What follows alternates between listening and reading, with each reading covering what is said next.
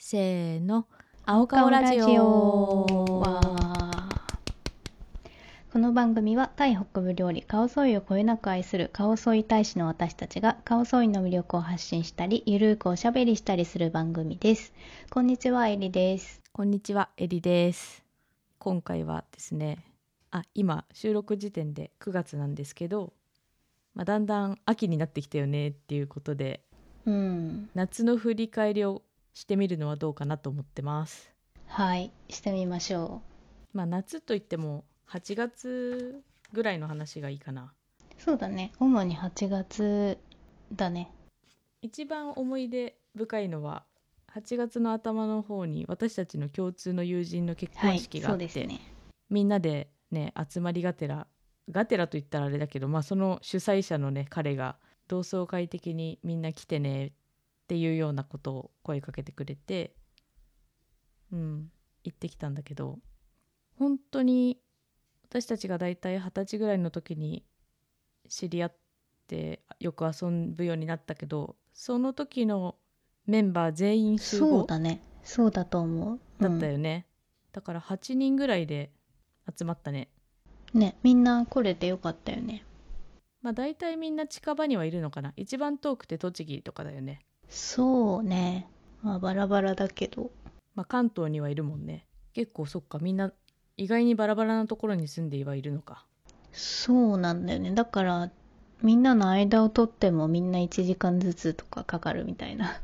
そういう感じそうだだよね。ね一番遠い人同士がね23時間離れてるとかそんな感じかもね、うん、まあでも東京に集まるってなったらみんなそれぞれやってくるみたいなイメージで。そうだねいや私久しぶりだったんだけどさ結婚式が。すごい楽しかったな。その友達もそうだしその妻もそうだけどデザイナーとかそういう関係の職業。うん。まあ彼は彼は別にデザイナーではないか。いやちょっといまいち何者なのかいまだによくわかんないんですけど。そうだね、うん。いろんなことやってるし、そね、うそうそう。いろんな職場を転々となんか旅してるような感じで、うん。だから会場がさすごいおしゃれだったな。おしゃれだったね。最初のなんだろう挙式にあたるところがさうんうん。ちょっと薄暗くてさこのどういう演出で始まるのかすっごいワクワクしてたんだよね。そうだったね。どうやって。なんかあれはうん、そうちょっとなんだろう表現がおかしいかもしれないけどコンクリート打ちっぱなしみたいなうん、そうそうそう。空間に音楽が流れててひんやりしてて。今思うとあの時暑かったよねあの日。ああそうだったね。今ね。今と比べるとさやっぱり1ヶ月で相当涼しくなったなって感じ。今も日中とかさ暑い日は暑いけどなんかあの日暑かったなって感じ。うんそうそうそう。確かに。日中だったしさ歩いてそこに着いたらもうみんな汗を拭いているみたいな。うん。でも晴れてよかったよね。私さ結婚式で一番好きなのがさもちろんその2人のいい関係の2人が結婚したんだねって思うのもそうなんだけどさうん。あの家族、うんうん。家族が集まるじゃん。そうね。なんかあれが好きなんだよね。両両方の家族がってこと？新郎と新婦の家族があこういう人たちの中で育ったんだなとかって。そう思うことがすごい好きで、うんうん。でよくさ彼の私たちの友達の家族の話とかもあ 時々聞いててさ、うんね。実家の父がピザ窯を作ったとか 聞いてたじゃん、うん。あピザ窯のお父さんかとか思ったり。弟がそっくりとかね。弟のそっくりさちょっとやばかったよね。なうーん不思議だよね。この見た目が不思議。顔がそっくりとかじゃなくてさ動所き作が似てた。そうそうそうそう。それって似るんだと思って。でも似るんだろうねきっとね。似るんだね。うん。いやそれはねちょっと面白くて。そしてなんだろう。2人ともさこう会話を大切にしてるんだなっていうのが伝わってさ。なんか私は結構会話を面倒がってしまうところがあるからとても反省したいやそれはねあるよ。私もあるよ。ある？すごい。うんすごい邪険に扱ってたなって反省したもんあの日そうなの？エリちゃんでもそうなの？意外なんだけど。え本当？私、うん。めちゃくちゃあるよ。なんか冷たくないとか言われるもん。あ本当？そうそう。あギャルみたいに。冷たくないって言われる。面白い。あるある。そうかそうかいやうちもそうだからさ。うんそうそうねでも2人2人はきっと常にずっと話してるんだろうなっていう感じもしたし、いやほんとねその感じが伝わってきて素敵だったわ、うん。素敵だったよね。本当にいい2人でよかったと思ったわ。うん。なんかほら全然最近会えてなかったからさ。そうだね。近況を話し合う機会もなかったしさ。何年ぐらい会ってなかった？2年ぐらい23年。コロナ入ってからは絶対私会ってなくて私もその前うんうん。その前はいつ会ったんだろうぐらいだったからでもなんかめっちゃ良かった。本当久しぶりだったけどそんな感じもしないし。うん。いやみんなそうだったな。その友達たちの話だけどさ大体そのさ4人以上とかになるとさあこの人とは2人で喋れないなみたいな人があ出てくるのよ私。ーうんわかるよかるいくら仲良くてもうん。高校生の時とかのグループみたいなさ、なんとなくいつものこの人たちみたいな中でも人数増えれば増えるほどそなんか全員とは喋れんかなみたいなのがあるんだけど、なんかその私たちの仲間は私はなんか誰とでもこう隣になっても2人で喋れるっていうかうん。なんか2人で出かけたりとかはしないかもしれないけど、まあ、隣になったら普通に喋るみたいな人たうんうちん。だから、なんかすごい好きって思った。うんうん。本当そうだよね。どの組み合わせでもいけるみたいな。組み合わせでもね。うん。面白かったな。なんかあのめちゃめちゃ食べる子がいてさいるじゃん、うん。いるね。まあ、T, T さんとしよう。T さんで、うんみんな来れたんだけどそのうちの一人がちょっとその家族の体調が悪いって言って披露宴には出られないって言って帰っちゃった子がいたいたじゃん。でその子の分の料理うんうん一皿分浮いちゃうからその帰る子の分が浮いちゃうから食べといてねみたいに言ってたのを私は冗談あのいつものノリみたいな感じで言ったんだろうなって思ってたん捉えたんだけどいざ実際披露宴が始まってみたらもういきなり前菜みたいなやつが2人前分その T さんの前に置いてあってえ本当にあるじゃんみたいに私その目の前に座ってたのよ。あそうだったね。そうそうそう。だから2皿あるじゃんとか言ってめっちゃ受けた。でずーっと2人分食べてたもんね。そう2人分食べててでその子めちゃめちゃなんだろう体が大きいわけじゃないし、うん。むしろやや小柄ぐらいだよね。うん。なのにめちゃめちゃ食べるからいつもお腹空いたって言って一人ですごい食べてるのになんかちょうどよかった。最後なんか「あ満腹になったわ」とか言ってたから よかったねって。普段満腹になることないって言ってたもんね。言ってた。そんなことある？大食いの人いるじゃん。テレビとかで出てくる、うん。なんかああいうタイプじゃない？多分なんかの中枢が壊れてるんだよきっと。満腹中枢みたいなやつのうん、んなかなか刺激されないのか。だと思った。というのがね8月の私は結構まあすすごくいい一日だった久しぶりに。うん。本当だね、他なんでかさありました？そうそう、なんか高校の友達とかと会うと2人きりで話すのちょっと難しい人いるっていう話のつつながりなんだけどさ。はい、うん。高校の時の友達結構会うのよ。なんかうんうん。集まるんだけど1年に1回ぐらい。なんだけど、はいはい。それの、まあ、いつもこう言い出す人が仕事でロンドンに駐在しててなんかブレグジットとかのもう時期ぐらいにちょうど行かなきゃいけなくなっててでごたごたしてる中で行ってそしてコロナがあって行き来できなくてみたいな。だから2年半ぐらいずっと日本に帰ってき来れてなかったんだけどうんうん。なんか今回一回帰るから集まろうみたいになって、まあ、普通日本にいる人がいろいろお店とかなんかね決めたりすると思うんだけど全部その本人がやってくれて。そうなんだ。そうそうそう。でなんかちょうどその結婚式の週の次の週ぐらいに集まったんだけどさみんなで、うん。まあ、それもまたみんな久しぶりだったけど全然、まあ、高校の時のノリに戻っちゃうけどねなんか大人になってもノリが高校生になっちゃう、その時の友達って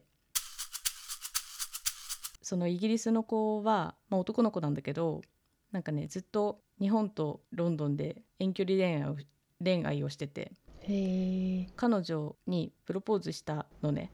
うん。日本に帰ってきてる間にいろいろその役所行ったりとかお互いの両親にこう挨拶行ったりとかっていう計画だったんだけど彼女があのやっぱり結婚しないみたいな感じになって。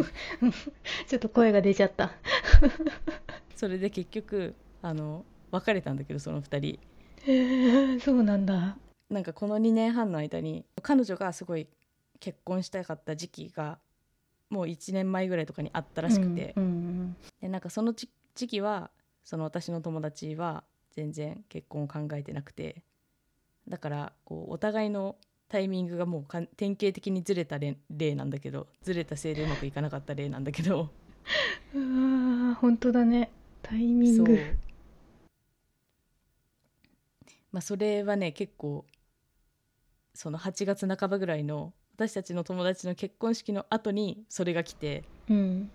なんかし月の半分ぐらい本当に結婚ってなんだろうってすごい思ったりとかして。本当だね。それは考えちゃうね。みんなで10人ぐらいで集まった数日後に私とロンドンの子ともう一人女の子で3人でこう集まったりもしてたんだけどその話をするためにね。うんうん。でもう一人もさオーストラリアで働いてた時期が長くて。へえオーストラリアに行った時も日本と遠距離をしてたらしくて。で私は付き合ってる人がすごい遠くにいた場合なんかあんまりそういう経験ないんだけど多分なんか好きとかそういう気持ちは薄れる派なんじゃないかって自分のこと思ってて。うん。そうだから遠距離結構大変じゃないって聞いたら2人とも「いや意外といけるよ」みたいに言ってて。そう。面白かったそれもあー。そうね意外といけるよ。意外といけるんだね。なうーん。まあなんか相手にもよるのかな。あとさ場所にもよるかな。なんか思ったんだけど日本とオーストラリアだと時差あんまないじゃん。ないね。でも日本とロンドンだと9時間か。まあでも9時間も朝朝と夜だからそんなにあれだったけどみたいな風には言ってたかな。そうそうタイミング的にはいけるかもね。なんかちょうど真夜中と朝とかさなんかそういう風になっちゃうと大変かもね。確かにね。いやでも昔と比べたらなんかいろいろ連絡を取り合う手段顔見ながら連絡取り合う手段はあるんだろうけど。うん。でもなんか遠距離の人と付き合ったことないからそれ経験してみたかったわ。私さオーストラリアに行った時にさうん。彼氏かっこ今の現夫を 現夫をさ日本に置いてってたんだけどそうだったね。なんかうんどうどうしてたっけなーってちょっとなんかあんまり覚えてないな。えどう？あんまり覚えてないか。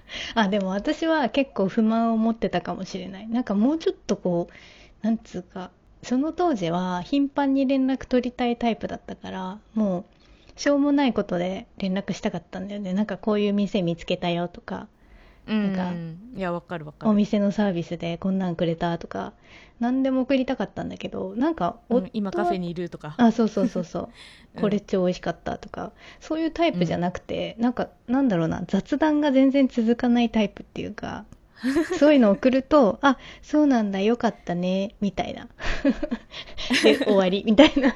なるほど。とかなんかこうくだらない会話のキャッチボールがずっと続くタイプではなかったからなんか報告したい時は多分私もしてたけどこんなことがあったよみたいな、うん、だからなんか仕事みたいにさなんかちょっと定期的に1週間に1回のこの時間にはちょっとじゃあ話そうかみたいな。